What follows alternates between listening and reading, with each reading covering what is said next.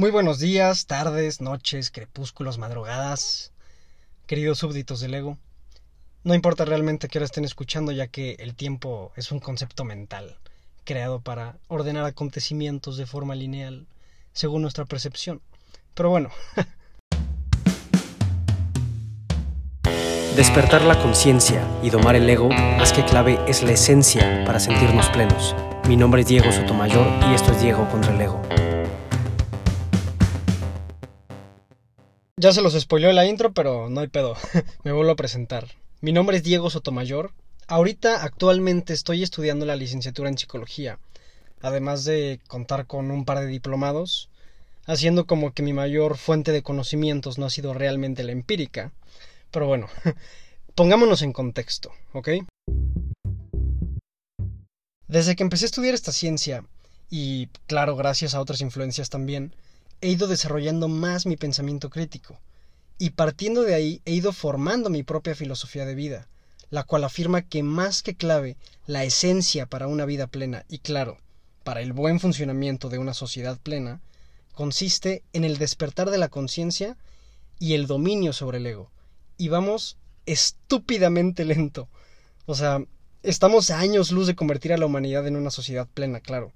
De hecho, hasta podría ser una, una utopía pero vale completamente la pena luchar desde hoy por acercarnos lo más posible a ella.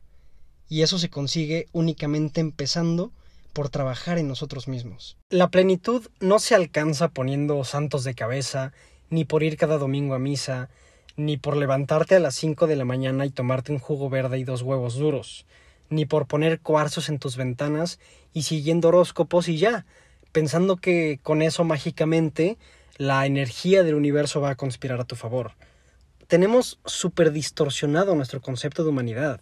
Somos parte de un sistema con creencias, códigos y costumbres que intoxican la mente humana y nos priva de coexistir en armonía.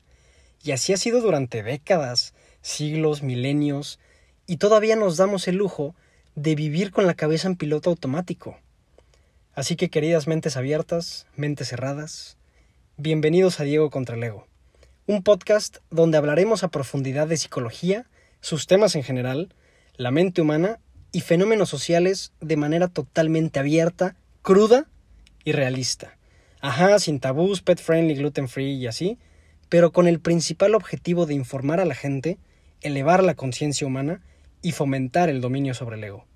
Así que bueno. Para empezar, ¿por qué me interesé tanto con todo lo relacionado con la psique?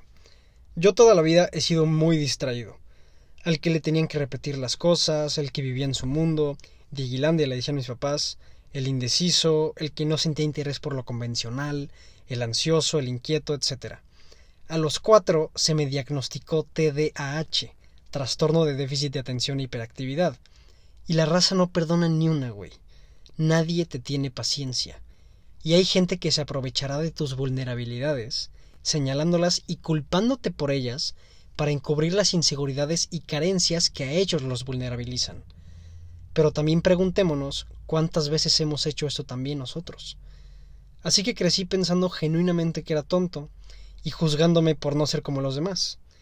Y tanto esta condición como este vacío existencial que sentía en mi niñez fueron haciendo de mí un vato sumamente pensativo y analítico, digamos, en un mundo donde la mente humana es dominada por el ego, te llegas a dar cuenta que la carencia más grande de la humanidad es la conciencia, la única raza pensante en el mundo y la más incongruente.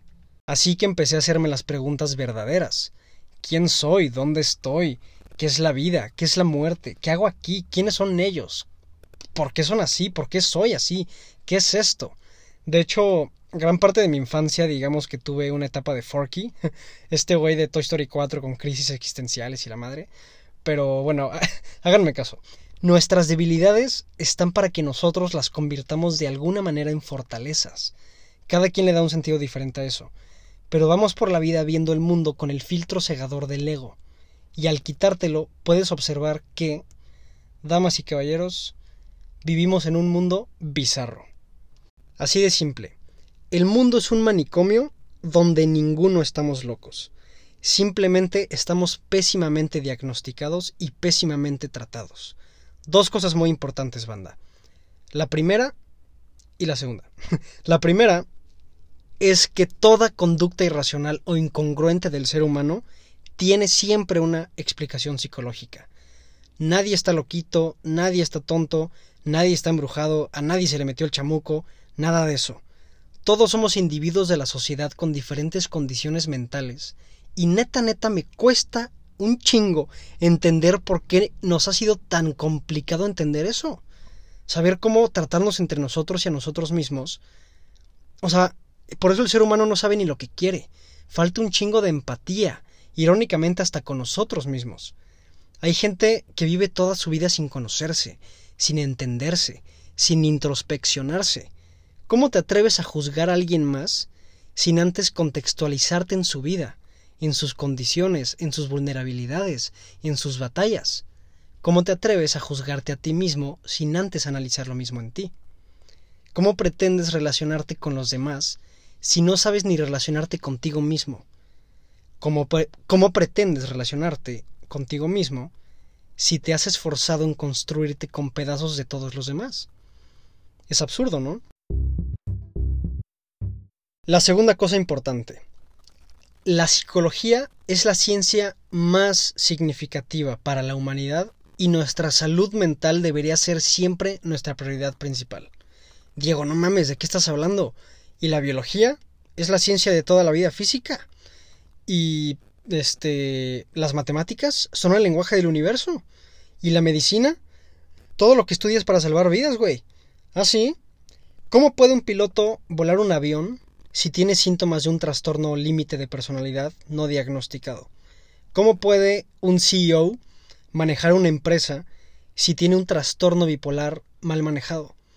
¿Cómo puede un cirujano hacer un trasplante de hígado si tiene un trastorno depresivo mayor no tratado? ¿Cómo puede un presidente dirigir un país si tiene demencia senil? Y no solo eso, ¿cómo puede una persona con autismo, Asperger, síndrome de Down, entre otras, sentirse útil, comprendida e incluida en una sociedad que no le brinda oportunidades y la tacha de especial? No me ven, pero estoy haciendo comillas con los dedos. ¿Cómo puede una persona con sobrepeso o con algún trastorno alimenticio desarrollar amor propio en una sociedad que la desprecia porque estipula un solo concepto de belleza. ¿Cómo puede dos personas formar una familia si una tiene un trastorno explosivo intermitente no tratado y la otra persona una ludopatía no controlada? ¿Cómo puede una persona sentirse plena y desarrollar sus capacidades en un mundo que la obliga a traicionarse a sí misma, manipulando sus creencias, sus preferencias, sus opiniones y su libertad de expresión según la ética entre comillas de una sociedad racista, homofóbica, superficial, xenofóbica, clasista, transfóbica, misógina, elitista, machista y muchas veces fascista. En pocas palabras, una sociedad ignorante. Nos enseñaron siempre las cosas equivocadas mientras crecíamos. Claro que muchísimas eran necesarias y básicas, pero nadie sabe cómo manejar la ira, el duelo, la ansiedad, las emociones en general, sus impulsos, sus traumas, sus crisis. Ah, pero a ver, ¿cuáles son los nombres de las carabelas de Colón? ¿Qué chingados es un polinomio, güey? Las escuelas y los padres necesitan darle más importancia al desarrollo de inteligencia emocional y pensamiento crítico de sus hijos que seguir criando peones. Apenas el platicar de ir a terapia se empieza a normalizar más en los últimos años. Es increíble que las personas tengan que mentir diciendo tengo cita con el dentista, a decir voy a terapia. No mames. ¿Quiere, o sea, querías una amistad madura a una relación sana y madura? Búscate a alguien que se preocupe por su estabilidad emocional. Y en un sistema que nos dicta cómo tenemos que ser y actuar, Fíjense cómo a lo largo de la historia siempre revolucionamos a lo que, hacia lo que queremos, hacia lo que de alguna manera le da más honor y dignidad a nuestra alma. Tenemos que ponerle más atención a los gritos de justicia de las personas. Problemas siempre va a haber, pero mejor que sean problemas de una vida donde seamos nosotros mismos y no problemas de una vida fingida y reprimida. Vivimos ignorando que todos somos diferentes y que existen millones de diferentes formas de ser un ser humano. Y mucho peor, ignoramos la belleza de eso. El ser humano es una chingadera muy compleja. Así que venga, dejando clara esta breve introducción, empecemos con el psicotorreo a tocar temas en específico. Solo que para empezar un podcast sobre psicología, primero quiero decir qué rayos es y qué significa psicología. Pero no puedo empezar a hablar de psicología sin antes hablar de la madre de todas las ciencias, que irónicamente no es una ciencia, la filosofía. De hecho, todas las ciencias están sí o sí fundamentadas por el pensamiento filosófico. Así que, ¿qué rayos es y qué significa filosofía? Y claro, onta la relación con la psicología. Primero analicemos la etimología de la palabra. O sea, sé de dónde fregaos viene. La palabra filosofía nace del griego filos, que significa amor, y sofía, que significa sabiduría. Ok, nada más con esa premisa nos podemos hacer a la idea de que significa amor a la sabiduría. Pero ¿qué pretende realmente? La filosofía busca cuestionar y descifrar los problemas e interrogantes más cabrones, profundos y abstractos del ser humano y el entorno en el que está.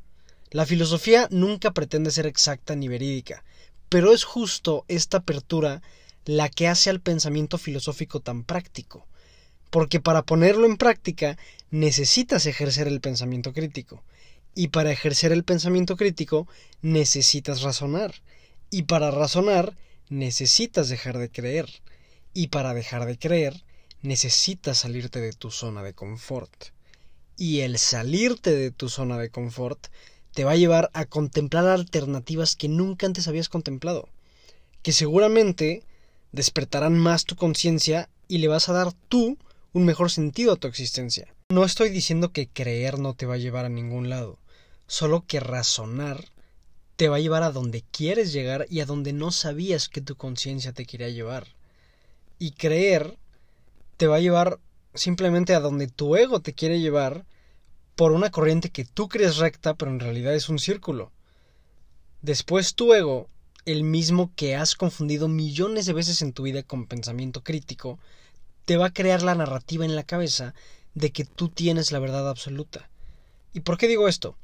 Porque, por ejemplo, la religión se basa únicamente por dogmas de fe y no por racionamiento o pensamiento crítico en comparación a la filosofía. Claro que en la historia han habido un chingo de filósofos, de pensadores, de oradores, de sacerdotes y hasta políticos que han basado sus propuestas religiosas en alguna teoría filosófica de, no sé, de algún diálogo de Platón o alguna cosa así. Pero realmente el fruto de la filosofía no son respuestas concretas. El fruto de este pedo es el beneficio de la duda.